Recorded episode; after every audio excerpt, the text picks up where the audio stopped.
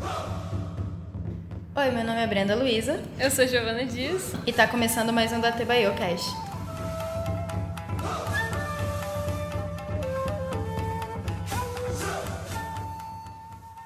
Olá pessoal, bem-vindos a mais um episódio da Tebiocast, nosso sexto episódio, onde nós vamos continuar falando do arco dos exames Chunin, hoje sobre as batalhas originais do, da terceira prova. É, a Luna, infelizmente, não pode estar. Eu acho que esse o próximo episódio ela não vai poder estar com a gente. Ela está resolvendo outras questões pessoais. Então, por enquanto, somos só eu e a Gi. É, ainda gravando de casa, ainda de quarentena. Então, se tiver algum probleminha com áudio, algum áudio externo, nos desculpem, porque não estamos em um ambiente totalmente adequado. E sempre lembrando de seguir a gente no Twitter, no Instagram, indicar para os amigos, compartilhar bastante os episódios para dar essa força pra gente, interagir com a gente, beleza? Acho que os recados são esses. Quer dar mais algum recado, Gi?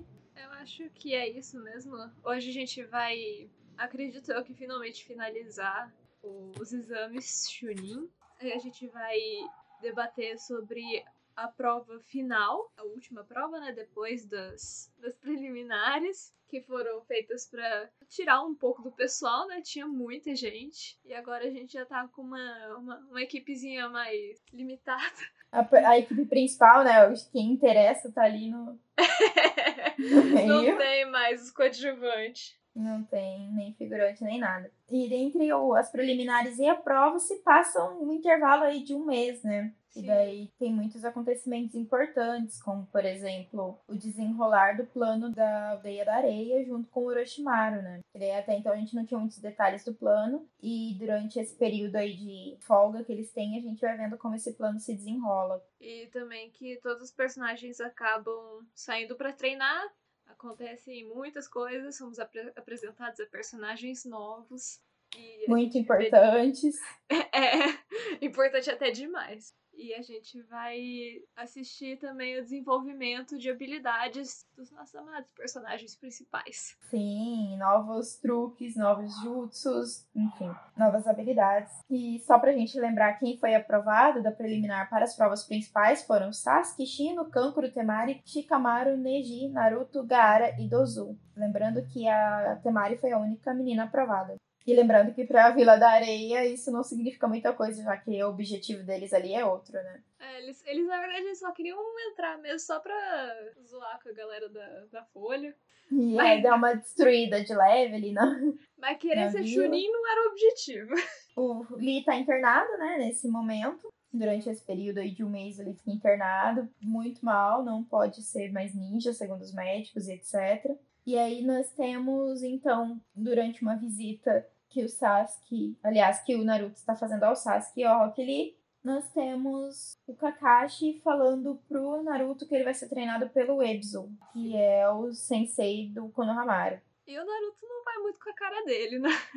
Nunca foram muito. Ele lembra de quando ele tava num daqueles primeiros episódios lá, que ele conhece o Konohamaru, ele lembra que ele fez o Jutsu Sexy e quase matou o Ebzo e tal. Então ele não confia ou não acredita que o Ebzo seja um bom, um bom mestre ou um bom ninja, né? Então eles fazem um desafio, né? O Naruto desafia ele, que se o Ebisu conseguisse pegar ele, achar ele, então ele deixaria o Ebisu treinar. O Naruto nesse momento tá um pouco decepcionado porque ele esperava ser treinado pelo Kakashi, mas o Kakashi escolheu quem, né? Escolheu treinar o Sasuke. É, pois é. Mas também, é, eu acho que pelas habilidades do Sasuke, que o Kakashi de certa forma já tinha um conhecimento, acho que fazia jus, né? Sim, eu acho que o Kakashi queria ficar de olho na marca da maldição também. Sim. E daí, lá nesse, nesse momento que tá o Ebisu treinando com o Naruto, depois o Ebisu conseguia encontrar ele tá, e vencer várias a aposta, eles estão várias vezes, inclusive. e por mais que ele fizesse vários clones, o Ebisu é de fato um bom ninja, né? Ele é treinador do Konohamaru, então. Uhum. Inclusive, Ebisu some depois, né? Durante o Shippuden a gente quase não vê ele. É, Acho que nem vê ele. Eu, eu não vi ele até agora. então, ainda não terminei, que... mas eu não vi ele. É, ele dá uma. Ele some, ele não volta nem em Boruto, mas. Ou ele volta, eu não lembro. Se vocês lembrarem aí, gente, nos corrijam, mandem pra gente. Se tiver algum filler com ele. É, alguma coisa assim que dê uma, uma visão pro menino mais pra frente, porque ele meio que dá uma sumida depois desse arco aqui. Aí eles estão. Ele percebe que Naruto não consegue controlar muito bem o chakra, mas ele não entende muito bem porquê, né? Acho que ele não entendia totalmente como o Naruto era. Então ele. Acho que ele não poderia treinar tão bem. Que foi meio que o que aconteceu, né? Acabou que não foi, não foi a rolê todo, não. Eu acho que isso foi mais uma encheção de linguiça ou uma ponte mesmo pra aparição e apresentação do, de um dos meus personagens favoritos e de um dos personagens mais amados e queridos de todo o anime por todos os fãs, que é o nosso querido e amado Jiraiya. Né? Quem você pensa que é, afinal? Boa pergunta! Eu sou o ermitão da montanha Miyoboku, o espírito sábio e imortal. Isso mesmo! Eu sou o sábio da montanha do sapo! Amém. Amém. Jiraiya estava fazendo o que ele faz melhor quando foi apresentado. Jiraiya é um personagem bem contraditório a princípio. A gente não sabe se gosta dele ou não. Eu, principalmente, assim, tipo, eu ficava, meu. Eu, eu lembro que eu perguntava pra você, Brenda, como que você gosta tanto assim do Jiraiya? Não é possível. Esse cara é um pervertido. Por Sim, quê? eram as mesmas dúvidas que eu tinha também quando eu comecei a assistir. Eu falei, mano, não é possível que esse cara seja querido. Ele é nojento, olha o jeito que ele olha pros meninos, olha as coisas que ele fala, ele é um babaca. Ele era muito aquele tiozão nojento. Foi um. Ah, eu sinto até blasfemando falando isso hoje em dia. Mas é porque a gente não conhecia, né, todos os lados do Jirai e tal. Acho que eu já falei isso no, em um episódio. Aliás, é muito errado de se dizer, mas infelizmente, Naruto me fez aceitar um pouco a sexualização de personagem. Porque eu comecei a entender um pouco mais o conceito do qual isso é inserido. Mas não que eu esteja normalizando isso. Eu disse que eu entendo por que isso acontece, mas ainda acho que isso seja errado. E eu acho que Naruto não sexualiza tanto quanto outros animes, então tá tudo bem. Mas por conta do, do Jiraiya, eu passo um, um pano, assim. a gente não passa um pano, a gente passa o rodinho inteiro. Exatamente.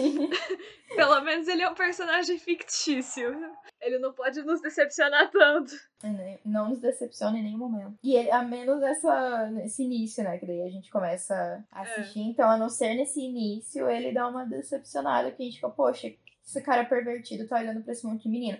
Principalmente quando o Naruto faz o jutsu sexy, né? Porque aquilo eu acho muito mais errado, velho. Porque é o Naruto Sim. e ele é uma criança. Mas enfim. Aí ele aparece montado no sapo. Com uma linguada do sapo, já ele destrói o Ebsu, deixa ele desacordado. E o Naruto fica encantado. Quem que é aquele velho, né? Que, com aquele sapo gigante e que desacordou, destruiu o mestre dele. E agora ele quer que o Jiraiya treine ele. E o Jiraiya treina, né? Ele aceita treinar. E daí ele, quando ele vai treinar o chakra do Naruto, concentrar chakra nos pés para andar na água, ele percebe que o Naruto tá com um selo impedindo, né, o selo da Uhum. raposa dele. Verdade. Que o Orochimaru colocou lá na floresta. Inclusive, ele fala assim, nossa, que selo mal feito, certeza que quem fez foi o Orochimaru. Eu não creio que esse, esse filho da mãe fez isso com o moleque. Ele dá uma mãozada no, na barriga do Naruto, que o Naruto, coitado, nem vê de onde veio.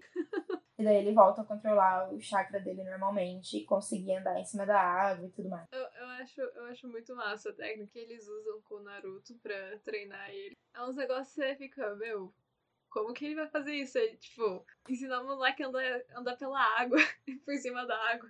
Sim, a técnica de invocação, né? Que é a primeira vez que a gente vê de A perto uma técnica de técnica invocação? Ele simplesmente joga o moleque do penhasco.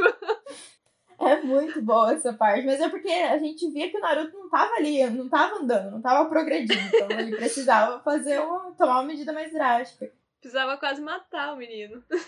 Que, aliás, é a primeira vez que a gente vê uma interação da Kurama com o Naruto, né? Da, da Nove Caudas com o Naruto. Sim. E daí, tipo, nossa, aquele momento que eu fiquei, sei lá, com medo ou com raiva da, da Kyubi, não sei exatamente o que eu senti.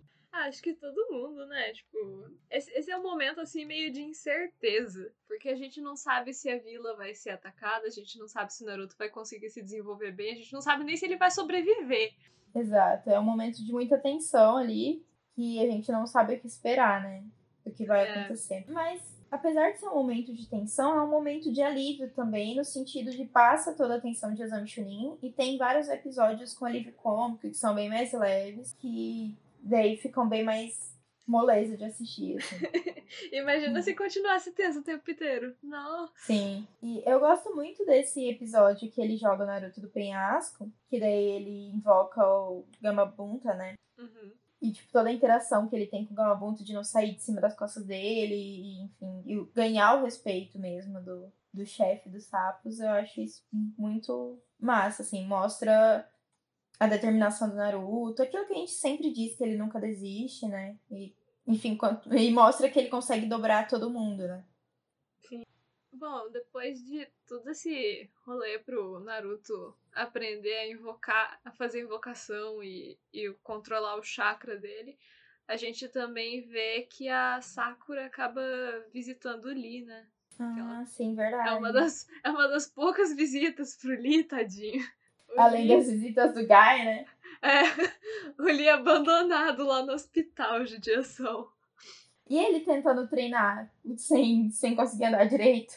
Não conseguia nem levantar, ele tava lá fazendo flexão. Flexão, pois Gente, é. Gente, eu não consigo nem fazer uma flexão. O menino já tava lá fazendo quase mil com o braço destruído. é, só com um braço e uma perna. É legal porque essa cena traz uma interação, uma nova interação da Inu e da Sakura, né? Que daí já perde aquela coisa de inimigas e tal, e ah, é mais sim. adulta, assim, a interação das duas. Que a Sakura vai na, na floricultura, né, da Ino. Sim, ele fala, ah, você vai levar pro Sasuke, porque o Sasuke também tava internado, né? E daí é. ela fala que não, que ia levar pro, pro Lee também. Inclusive, nessa. Numa das cenas que ela vai levar uma flor pro Lee, é a cena que o Gara vai até o hospital para terminar de matar o Lee. É verdade. E daí é a gente vê que ele é extremamente psicopata, né? Que menino é... Esse era outro, outro, outro, personagem que eu me perguntava assim, como que todo mundo gosta dele? Até então. Ele era um maníaco, um serial killer, e a gente não sabia nada da história dele, fica sabendo um pouco mais nesse, nessa cena aí dele contando do pai dele e tudo mais. Você fala de amor? Não me meça segundo seus padrões. Família, amor. Os únicos laços sentimentais que eu tenho com a minha família são os que eu gostaria de amarrar em seus pescoços. São os laços de ódio. E a gente nem sabe o que é um Jinchurik, mas ele já era um Jinchurik ali, já era um. Já possuía uma besta de cauda, né? Eu achava que era só um espírito da aldeia da areia, depois que eu fui entender que era a besta de uma cauda só. É, então, eu pensava que era a mãe dele, né? Porque ele ficava falando com a mãe. Aí eu ah, pensei, sim. ah, ah, é verdade. Ele é meio que possuído por ela, né? E ela que era má, não. Não Ai, ele, não, não um é, demônio, né? Não, não que ele tinha um demônio igual Naruto. Porque a gente pensa que isso é um negócio muito exclusivo do Naruto, né? Até então. Sim. A gente nem consegue imaginar que outras pessoas foram. E a gente nem demônio. entende muito bem como que isso aconteceu com o Naruto também, né? É. A gente É, nem essa sabe o que, que aconteceu realmente, porque nunca foi explicado. Só falava assim, ah, então, tem uma Kyuubi dentro do Naruto, é isso. Até então, né? E aí tem essa cena que ele vai lá, e daí o Shikamaru tá visitando. Tá o Shikamaru e o Naruto visitando o Lee. Legal que a Ino também vai levar uma cesta de frutas pro Choji, que também tá internado. Ah, E- verdade. É bem. Aliás, ela não leva frutas? Não sei, ela vai visitar o Choji e o Choji não pode comer, mas quem tem o plano de comer na frente do Choji é o Shikamaru e o Naruto. verdade. Daí tem. Eles queriam incomodar ele. Ele não Sim. podia comer porque ele. Acho que ele tinha comido as. Churrasco demais, né? É. Eles trabalham toda uma troca de câmera, uma troca de cenas de quarto, assim, pra dar a entender que o Gara vai pegar a Sakura e, enfim, fica todo. Você não entende exatamente o que, que tá acontecendo, e no fim, cada um abre uma porta lá e. Que você acha que o Naruto e o, o Shikamaru estão indo ver o Choji, mas na verdade é a Ino. Aí acha que a Sakura tá indo ver o Rock Lee, mas na verdade ela não tá. E na verdade quem tá lá com o Rock Lee é o Gara. E daí daqui a pouco aparece Shikamaru e Naruto também. Enfim, é bem confusa essa, essa cena de trocas de portas, assim. e depois do Gara dar o discurso dele, contar da história dele, falar que ele era. que o pai dele colocou um demônio dentro dele, e ele era uma arma da vila, e todo mundo tentava matar ele desde sempre. ele resolveu matar todo mundo, nada mais justo, né? é, tá fazendo jus ao plano dele. Exato. E a sede de sangue da mãe dele, né? Que ele dizia que a mãe tinha sede de sangue e tal. Aí no momento que Shikamaru e Naruto já estavam, tipo, fodidos, porque eles não iam conseguir se livrar do Gara tão fácil. Aí chegou o Gai, né? E interrompeu tudo. Gai sempre, sempre interrompe, né? Sempre, Gai sempre aparecendo de última hora para salvar o Lee. que bom. É sempre contra o... é, é incrível que é sempre contra o Gara também, né? Sim. Parece que ele tem um, um pressentimento, assim, quando o, o Lee tá sendo atacado, tá quase morrendo. Que ele invoca. Enquanto tudo isso vai acontecendo, vai desenrolando o arco. Aliás, vai desenrolando o plano do pessoal da areia junto com o pessoal da Vila do Som, que é a Vila do Orochimaru. E daí eles têm o sensei da Vila do, da Areia, tá tendo uma conversa ali com o Kabuto, falando dos planos deles. E o Hayate, que é um ninja sensor, começa a escutar ali o que, que eles estão conversando e tudo mais. E ele ouve que eles têm um plano para derrotar, meio que derrotar o Hokage e acabar com os exames Chunin. Para acabar com os exames Chunin. E daí ele pensa, ok, vou contar pro Hokage, etc. Só que o Kabuto e o, o sensei do Gara, que é o Baki, eles já perceberam que o Hayashi estava ali escutando. Que, aliás, foi uma cena que eu senti muito medo pelo Hayashi e fiquei muito triste com o fim que ele teve. Achei que ele não merecia ter morrido ali, achei que ele morreu de graça. E... Mas eu acho que eles queriam mostrar que o negócio era sério, né? É. Porque até então eles não tinham mostrado que eles eram realmente vilões, né? Tipo, eles não mataram Sim. ninguém, ninguém relevante, Principal, é. assim. Eles e só... não tinha... Não, pode falar, desculpa. Ah, não, pode falar. Não falar, não tinha indícios é, concretos de que eles tinham ligação com o Orochimaru até então, né? Sim. É, mas hum. isso acho que foi meio que para dar uma dica também, né? Sim. Pra gente poder entender quais eram as motivações, talvez, do, do pessoal.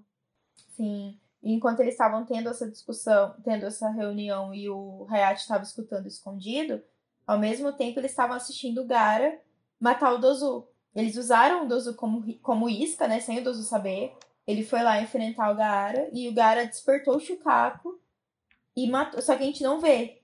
Eles fazem uma, uma certa. um certo mistério. Ele vira um monstro, a gente vê a sombra de um monstro que ele vira, mas a gente não vê exatamente o que, que ele é, né? Uhum. E ele mata o Dozu assim de primeira, que a gente nem vê pra onde que o Dozu foi. É verdade. E daí ali no telhado eles perseguem, daí voltando para Kabuto e o sensei do, do Gara, Baki, eles, o, o Baki persegue o Hayate e eles lutam ali com espadas na, como que ninguém escuta, né? Porra, tem gente lutando no meu telhado aqui. Deixa eu chamar a polícia, sei lá. Pois é. ninguém chamou o filho da puta pra ajudar o Hayate. A gente se tem um, um, sei lá, um bichinho no, no telhado, a gente já fica. é. Acho que deve ser normal numa, numa vila oculta com ninjas. Ninjas lutando no seu telhado, assim. Deve ser. Ou eles têm pé muito leve, porque não é, é. possível. Ou todo oh. mundo é muito surdo. Sim. O que também é muito possível. O Hayate morre, né? Então, nessa batalha é encontrado no outro dia por outros Jonins. Encontrado morto e ninguém sabe o que aconteceu com ele. É, e aí, depois disso tudo, a gente vai. Praticamente vai direto pro, pra, pras provas, né? Porque só tem alguns fillers, que é, por exemplo, o filler do Naruto correndo atrasado para chegar no, no estádio. Ah, sim, que daí o Konohamaru começa a indicar vários caminhos para ele, só atrasa mais, né? O Konohamaru só piora a situação. então a gente não sabe onde que tá o Sasuke, nem o Kakashi, eles não aparecem mais. O, o Naruto aprendeu a invocar sapo, o plano dele é invocar o sapo na arena quando ele estivesse lutando com o Neji, né? E, enfim, daí já vamos para as lutas principais.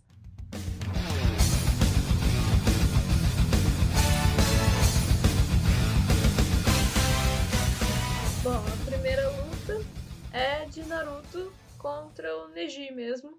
Que... Já começa logo com o protagonista, né? É. Porque a última luta, assim, não foi muito. Muito bacana do Naruto. Sei lá, tipo. Foi meio. A gente dava pra ter passado, assim, metade da, da luta, né? Comparado com a do Neji, né? Não foi tão É. bem desenvolvida. Oh, importante destacar que o Hokage tá assistindo essa luta numa arena pública. Sim, e o o Hokage e o Kazekage. Kazekage, né? Kazekage vem de longe pra assistir também. Sim, vai, toda, vai todas as aldeias lá pra assistir, né? Porque é justamente uma seleção pra ver quais são os melhores ninjas. Uhum. Então tem bastante gente lá. Independente de quem ganhar ou não as lutas, eles estão sendo observados com as habilidades de ninja. Então eles podem se, gradu... se graduar Chunin ou não, mesmo se vencer a luta ou não, né? Uhum. É, a Então, coisa é eles poderem mostrar as habilidades deles e se eles impressionarem, é isso aí, sucesso. né, seriam aprovados. Então temos Naruto contra Neji. Naruto quer se vingar lá pela cena dramática do- dele pegando o sangue da Hinata, então ele ainda tá com aquilo na cabeça. É, eu acho, eu acho um sarro a dramaticidade que eles deram no outro episódio. Mas nesse, é, eu, acho, eu já acho ele, que ele já tá bem mais sério. Não é aquela Sim. coisa tão. Oh, meu Deus do céu! Esse parece que eles deram uma segurada no, no drama. Um pouco. Sim, ele tá, tá mais focado, né? Tá mais confiante, mais seguro. E tá, então começa aquele discurso no jutsu dos dois, aquela conversa eterna? Fica palest- Neji palestrinha. palestrinha. falando do. Ah, você não pode mudar o seu futuro, você foi destinado a isso, esse é seu destino, e você não pode mudar, você vai ser sempre um fracassado, você nasceu pra fracassar, e blá, blá, blá. E. E dá um pau no Naruto, né? Bloqueando os pontos de chakra ali com as técnicas do clã Ryuga. É, e, e nisso ele acaba se mostrando um dos mais fortes do clã. Tanto que o pai da Hinata reconhece isso. Ele, ele tá assistindo a prova e ele, e ele se lembra do, do irmão, né? Que é o pai do Neji. Sim, E aí? e ele. Faz aquele remember de novo da história triste. Só que a gente vê meio que de um outro ponto de vista, né? Sim. O... Tá rolando todo um flashback. Ele, inclusive, percebe que o Neji desenvolveu sozinho um jutsu muito exclusivo da família principal, que é a, ro- a rotação, né?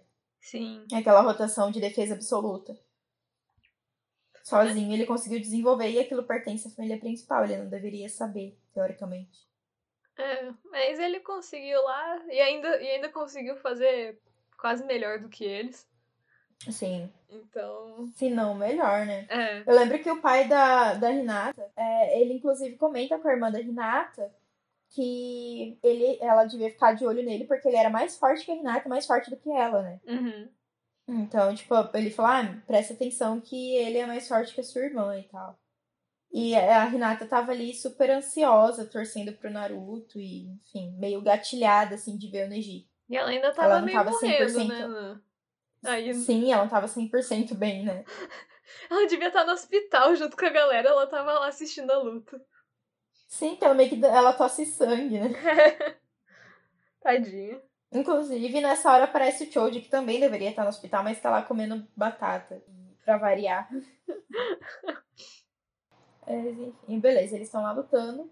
A Neji dá um pau no Naruto. O Naruto apanha, apanha, apanha, como sempre, antes de reagir. E daí, pela segunda vez, a gente vê ele emanar o chakra. Não pela segunda. Pela segunda vez, né? Porque na primeira foi com o Haku, É. que ele emana o chakra laranja da raposa. Kurraku? Eu tô tentando lembrar a cena. Eu não tô lembrando direito. Quando eles estão dentro dos espelhos, que o Sasuke tá Ah, desacordado. verdade, verdade. É. Ele emana o chakra laranja da raposa. Que todo mundo fica, nossa, o que será que é isso? Tipo, o que que tá acontecendo lá dentro, né? E os, os Zabuza não deixam o Kakashi chegar perto, enfim. É. E daí ele ativa lá o, o pede socorro pra Kurama, como sempre. Sem saber, né? É. E consegue lutar de igual para igual com o Neji. Fazendo uma... Uma sacada genial, uma jogada genial de, de se enterrar, né? E atacar o Neji por baixo, assim, com um clone. Sim. Nossa, eu, achei, eu acho essa técnica muito boa dele, porque ele já tá desenvolvendo uma técnica de conseguir é, se esconder melhor, usando os clones também. Porque Uhum. ninguém imaginava. Tipo, ele sempre faz umas. Uma, ele sempre surpreende, né? Nesse quesito de se esconder com os clones dele. Tipo, Sim. cu- quando ele se transformou na Shuriken e depois quando ele. Com a Shuriken? Contra os É, Abusa, contra né? os Abusa. E agora com. se escondendo debaixo da terra, assim. é- Eu acho bem bacana isso. É tipo uma técnica meio que dele. Sim, ele tá desenvolvendo. Ele tá sendo mais estrategista, né? E não tá tendo aquele, aquela surpresa de alívio cômico que tem geralmente. É uma surpresa mais séria. Tipo, ele realmente surpreendeu o inimigo dele fazendo uma estratégia como um bom ninja. Então, Uhum. é, tudo indica que ele será um bom ninja quando crescer, vamos dizer assim. Sim. Então, ele pega o Neji ali por baixo, dá caceta ali no Neji e vence. mete um socão no menino e vence. Yay, finalmente. Ninguém. Eu, eu não esperava. Eu achei que ele fosse perder essa luta, sinceramente. É, porque até então ele tava muito debilitado lá no meio da luta. Ele tava. O Neji já tinha bloqueado praticamente todos os pontos dele, né? Então, tipo, pra ele. Cons... O Neji não esperava realmente que ele fosse tirar chakra do nada, assim, e conseguir praticamente desbloquear tudo que tava bloqueado. Sim, Porque- foi uma. Desculpa, pode falar. Não, é porque ninguém tinha conhecimento também disso. Senão. Acho que talvez. Sim, foi uma surpresa usado- pra todo mundo, É. né? Porque talvez ele teria usado uma outra técnica pra vencer o Naruto. Ou ia continuar insistindo nisso, não sei. Uhum. É legal que todo mundo na arena vai se surpreendendo e torcendo pro Naruto, né? Uhum. E todo mundo fica Tipo muito assim. surpreso porque ele. O Naruto, todo mundo menosprezava ele ao máximo, né? E quando eles viram a capacidade dele, todo mundo ficou comentando: Nossa, o Naruto é forte. Eu achei isso tão bonitinho, porque era justamente o que o Naruto queria, né? Tipo, ele queria ser reconhecido pela vila. Pelas E forças dele. finalmente eles estavam. É, estavam enxergando quem ele realmente era, né? Dando valor às, às habilidades dele e tudo mais. Sim. Muito. Me lembra muito aquela cena quando ele volta do. Ah, você não passou por ela ainda, mas vou comentar. É um spoiler pra quem ainda não chegou, mas é uma das cenas mais bonitas que tem. De quando ele volta da luta dele contra o Pain, eles focam bastante nisso, em reconhecimento e tal. É um momento bem bonito em que ele é reconhecido pela vila. Mas, enfim. E aí.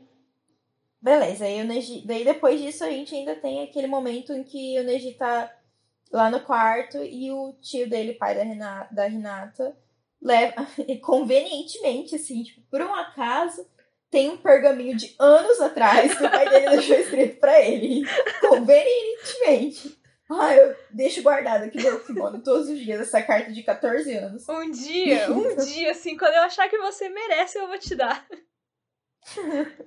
Aí ele leva pro, pro Neji, o Neji lê e vê que o pai dele, tipo, a morte do pai dele não foi culpa da família principal. De certa forma foi, porque a tradição é um lixo, É. mas o pai dele escolheu a liberdade dele ao se oferecer, né, pra, pra morrer. Então, ele conseguiu mudar o destino dele e escolheu o próprio destino, que era a morte. É um destino triste, mas foi um destino que ele escolheu Uhum. provando assim pro Neji que você pode sim mudar o seu destino e escolher o que você vai fazer ou não. Era esse o objetivo ali da, da escolha dele, mostrar pro filho dele que podia ser diferente. E aí a palestrinha do Neji foi refutada pelo pai dele e o Naruto. Sim, Pastor Naruto junto com o pai dele entrarem na, em ação. E daí tem toda uma cena muito bonita que ele observa os pássaros e vê que os pássaros estão voando livre e ele entende que ele pode decidir o destino dele e tudo mais. Aí eu fico, Outra coisa, eu fico muito Desculpa. feliz pela finalização dessa luta. Eu acho que foi bem profunda e fechou todo esse ciclo do, do Neji. E a gente finalmente Uhum. compreende ele em sua totalidade. Sim, e tem uma, um momento que o Naruto fala que ele vai mudar a família Hyuga pelo Neji. E, tipo, eu vou mudar a tradição da família por você. Vou mudar os Hyugas por você. E ele realmente consegue depois de Hokage. Então, ele cumpre a promessa que ele fez pro Neji nesse momento. O que é muito bonito, assim, muito. Ainda mais Forte, sabendo o que acontece simbólico. depois com o Neji. Pois é. Ah, não.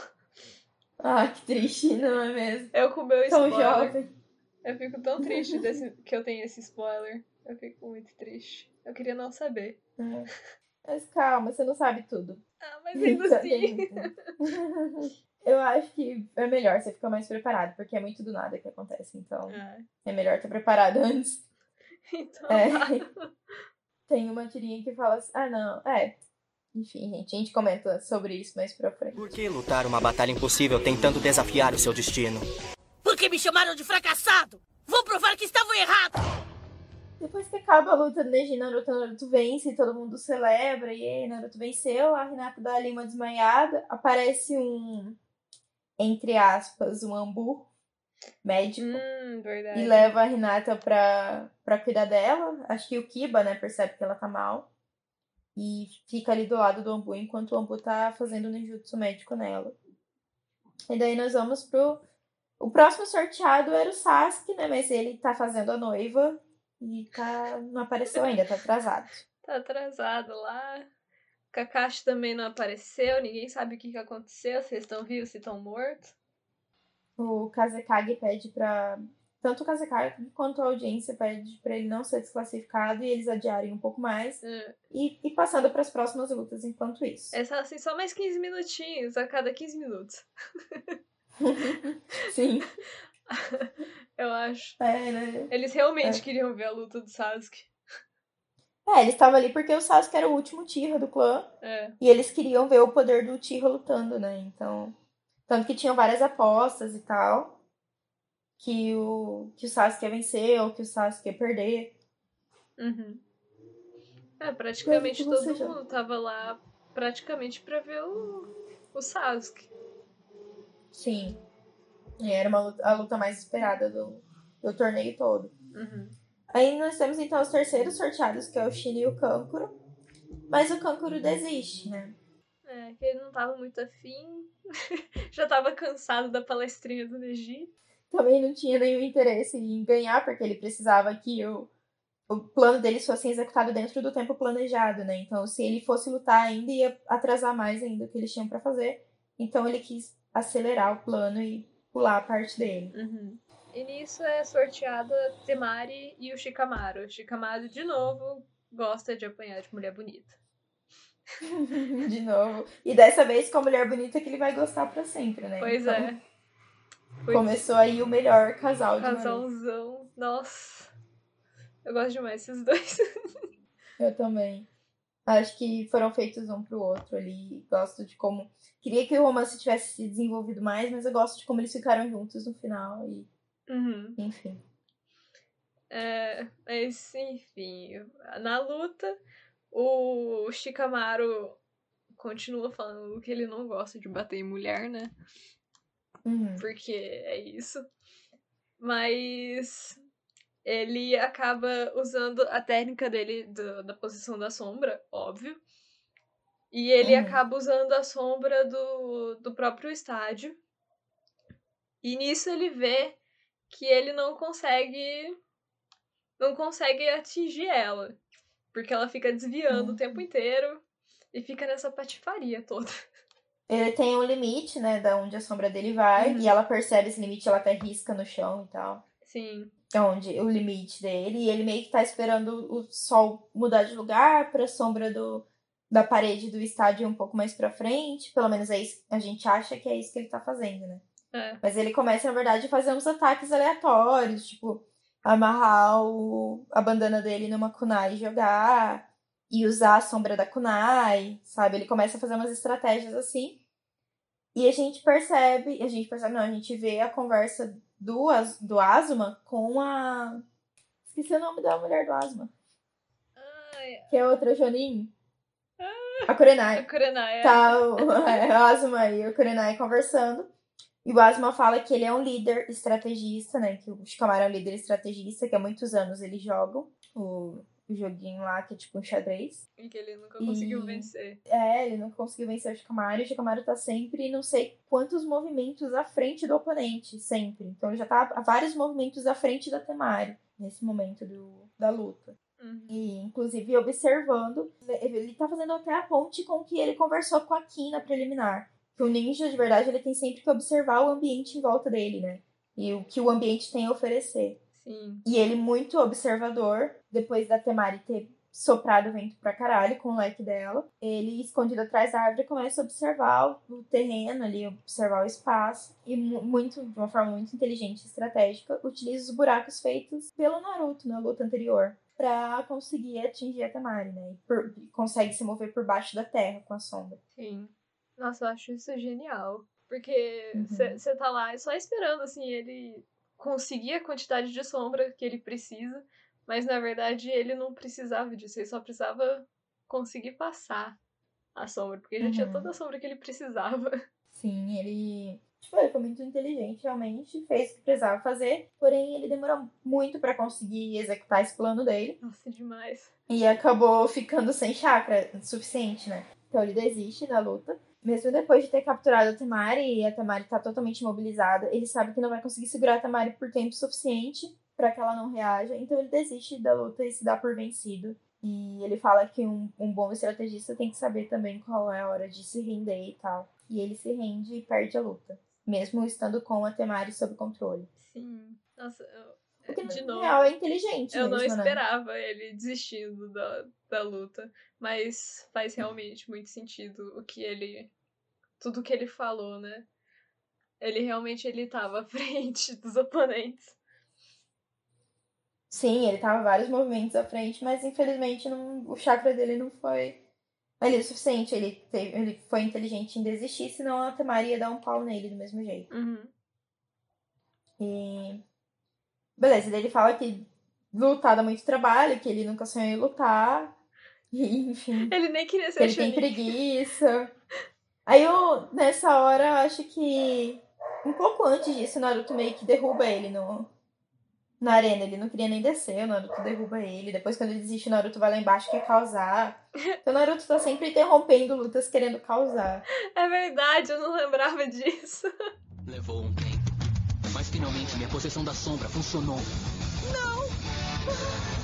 Como é que ele fez isso? Ele estava pensando três movimentos adiante desde o início. Como eu disse, essa é a força do Shikamaru. E enquanto isso, tá o Kazekage lá no ouvido do Hokage. Ah, espera mais 10 minutos, espera mais 15 minutos, não desclassifica, não desclassifica o Sasuke não e tal. E todo mundo também, E- né, da arena. Assim, e tá todo mundo começando a ficar inquieto, né? Ninguém aguenta Eles têm medo mais. de. Espera. É. Não, é, Eu ia falar que. Ah, uma coisa que a gente esqueceu de comentar é que o Dozu desapareceu. Tecnicamente, ele não apareceu pra fazer a prova, igual o Sasuke. Porque a gente já sabe que lá atrás o Gara matou ele. Mas ninguém disso no anime sabe. Verdade. Pro, pro pessoal do anime, ele só desapareceu e não foi pra. Tipo, desistiu da luta e não apareceu. Então, por conta disso, o Shikamaru, que teria que lutar com duas pessoas, com o Dozu e com a Temari, luta só com a Temari. Pô, que sorte, né? Que sorte, hein? De levar um pau da Temari, imagina do Dozu. Nossa. Enfim, o Gara tá lá esperando, né? O, o Sasuke chegar. E quando já estão prestes a desistir já dele, já ninguém aguenta mais esperar, o abençoado aparece. Ele e o Kakashi. Num- fazem assim, puf! E aí, Num gente? vento lá, num furacão da folha. Tudo bom? Cheguei! Numa pose mó, um de costa pro outro. Kakashi fazendo graça, tipo, ah, será que a gente chegou atrasado? Espero que você não tenha sido desclassificado ainda. É, Fazendo aquelas é. graças de Kakashi, né? Metido pra caramba, o Sasuke outro também. Sasuke com o cabelo horroroso. Eu não sei por que, que o Kishimoto fez aquilo com o cabelo do menino. Eu não O lembro. cabelo do Sasuke tava péssimo, péssimo nessa, nessa luta, nesse arco, comparado com o cabelo dele original. Nossa, eu não lembro desse cabelo. Peraí que eu tô procurando aqui. Ah, nossa, real. Tava, tava triste. Então, sei lá, tava, tava ruim, bem ruim. Enfim. Aí o Gara vem pra lutar. E nessa, nesse momento acontece uma cena muito tensa, onde umas pessoas que tinham. Uns caras que tinham apostado mandam uns capangas pra matar o Gara. Na hora que ele tá descendo, passando pelos corredores da arena, assim, pra chegar lá na, na arena principal. Sim, Os caras tentam atacar ele e ele mata os dois na frente do Naruto e do Shikamaru. era o que eu ia falar. Eles estavam lá e eles estavam com muito medo. Eles estavam apavorados enquanto o Gara passava na frente deles. Achando que é isso aí, é hoje é o dia da minha morte. Paralisados, né? Os dois tremendo, assim, Uhum. em choque. Tadinho. Tá em choque? Eu tô em chato. Tá, daí o Gara desce, Não faz nada. troca um... Tá nem aí pra eles, na verdade, né? o Sasuke consegue ter uma velocidade muito parecida com a velocidade do Rock Lee e consegue ser mais rápido que a areia do Gara, né? O Gara Uhum. percebe isso, porque o Sasuke ataca ele bem rápido, assim. Sim. Tanto que o, o Gara, ele percebe isso, né? Que ele fica. Ele fica de novo com medo, que nem ele sentiu com o Lee. E dessa vez, como ele foi atacado também várias vezes, né? Mesmo não sendo 100% eficiente. Mas ele acaba se fechando num, numa redoma de, de areia. E nesse momento ele tá lá fritando. Ele não, Bizarro não sabe o que, momento. que tá acontecendo. Ele fica assim, como isso? Como que eu vim parar aqui? o que, que eu tô fazendo aqui? Eu só tenho oito anos. Eu fiquei com muito medo dessa cena, porque ele fica bizarro, possuidaço, falando sozinho com a mãe dele, Parece que. chamando ela de mãezinha, bem pesado. Parece aquelas crianças de filme de terror que fica. se segura assim pelas pernas e fica balançando, conversando Sim. sozinho, com a- É, aquele ele olhar bota- paranoico. Sim, tipo, totalmente frito, né? Não- ele não tá dentro dele, mas ele se perdeu, coitado. E- e- Ele deixa o olho pra fora, né, pra ele observar o que, que o Sasuke tá fazendo, Uhum. aquele olho de areia. Sim. Mas mesmo assim, não adianta muita coisa porque o Sasuke vai lá e mete o Chidori, né? Assim, Que foi É. porque, justamente o motivo dele ter se atrasado. Ele aprendeu o Chidori com o Kakashi. Ele tava desenvolvendo Com até certeza. aquele exato momento. sim, ele descobre que ele só pode usar a técnica duas vezes. Ele só tem chakra suficiente pra fazer duas vezes. Então ele tá com isso na cabeça também quando ele usa esse primeiro Chidori. E o, enquanto isso, o Gara, enquanto ele tava preparando o Chidori, o Gara tava fazendo as posições, as posições de mão pra invocar o Shukaku, né? Uhum.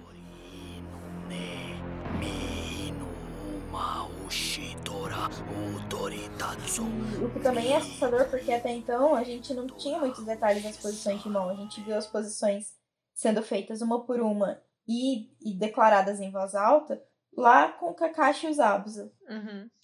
E depois a gente vê de novo o Kakashi, o, aliás, o Gara repetidamente falando em voz alta as posições de mão pra invocar o Shukaku. E daí é um momento que, tipo, ele tá falando com a mãe dele, ele tá chorando, ele tá invocando um demônio, ele tá, tipo, perdidaço dentro daquele casulo que ele fez. Sim. Você está pronto? Eu vou abri-lo agora. Eu vou rasgá-lo e tudo aqui dentro sairá. Tudo aqui. E, e nisso o, o Sasuke mete o Chidori no, no Gara, acerta, o, acho que o ombro dele, né? Uhum. E é a primeira vez que o Gara sente dor e sangra. Isso é um negócio que eu Sim. acho muito absurdo. Já pensou, meu? Que, tipo, você viveu uma vida limitado a sentir as coisas. Porque. Tipo, Assim, mesmo que você não queira, né? é, se tem uma proteger. defesa automática que nem é, nem é por sua vontade, nem nada disso. Então. Tipo, mesmo que ele te- esteja vivendo alguma vida de inferno, se ele fosse tentar se matar, ele não ia conseguir nem isso, sabe? Então, Sim.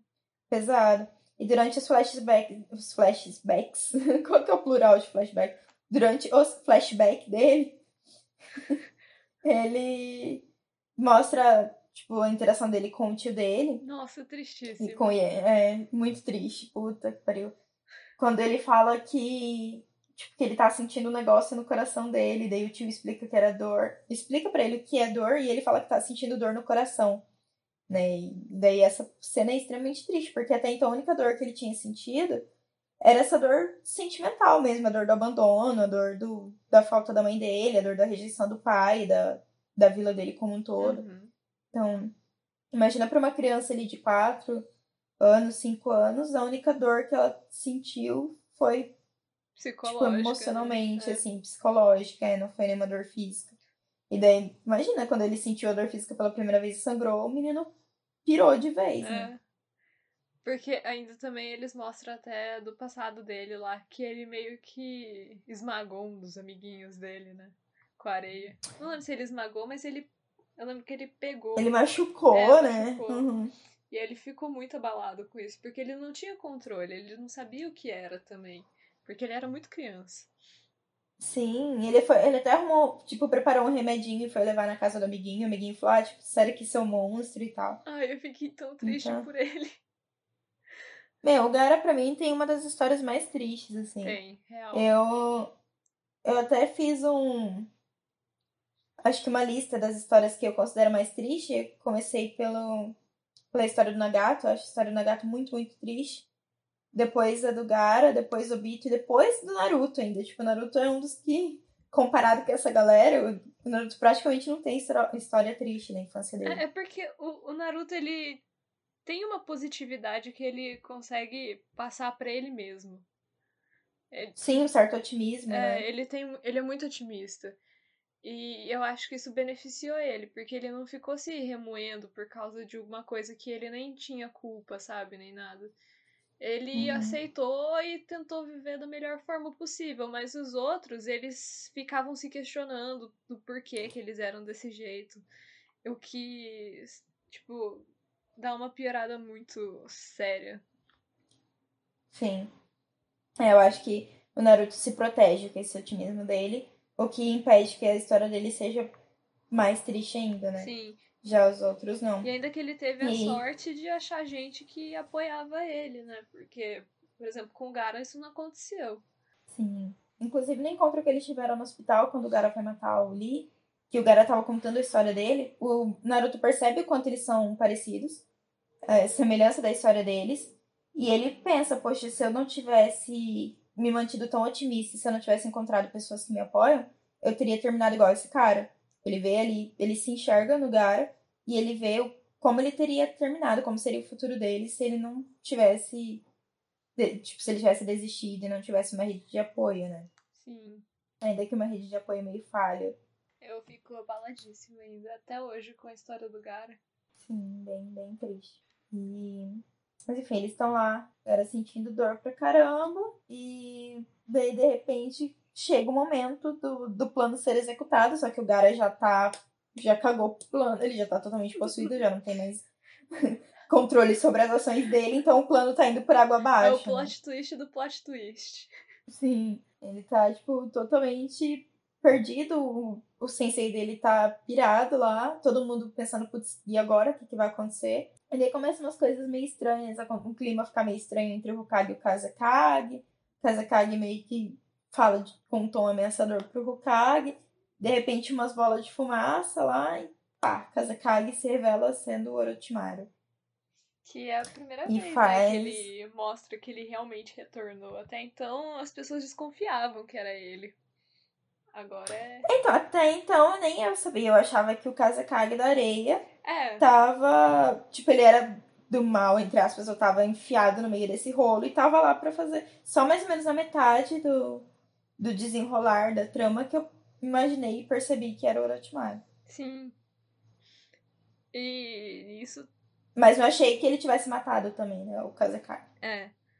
E aí, então, o Kabuto utiliza o Genjutsu pra desmaiar todo mundo. Mas, obviamente, algumas Uhum. pessoas conseguem, percebem isso antes Uhum. e conseguem bloquear o Genjutsu dele.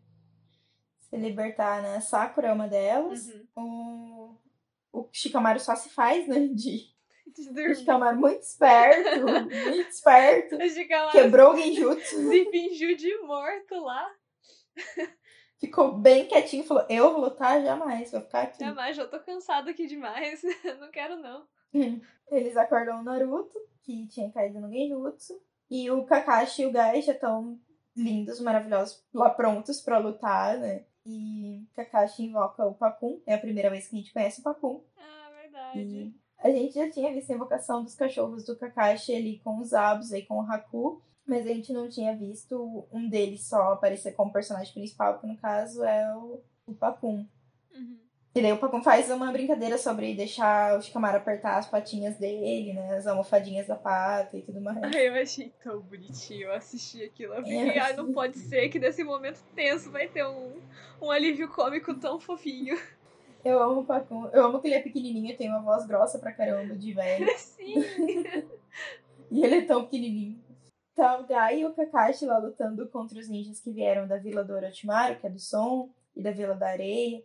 E tem ninja pra caramba, e enfim, tá um caos, um verdadeiro caos. E a luta, claramente, nesse momento já foi interrompida. O Kankuri e a Temari já pegaram o Gara e vazaram dali. Foram embora com o Gara. Uhum. E daí o, sai Sakura, Shikamaru e Naruto pra ir atrás do Gara.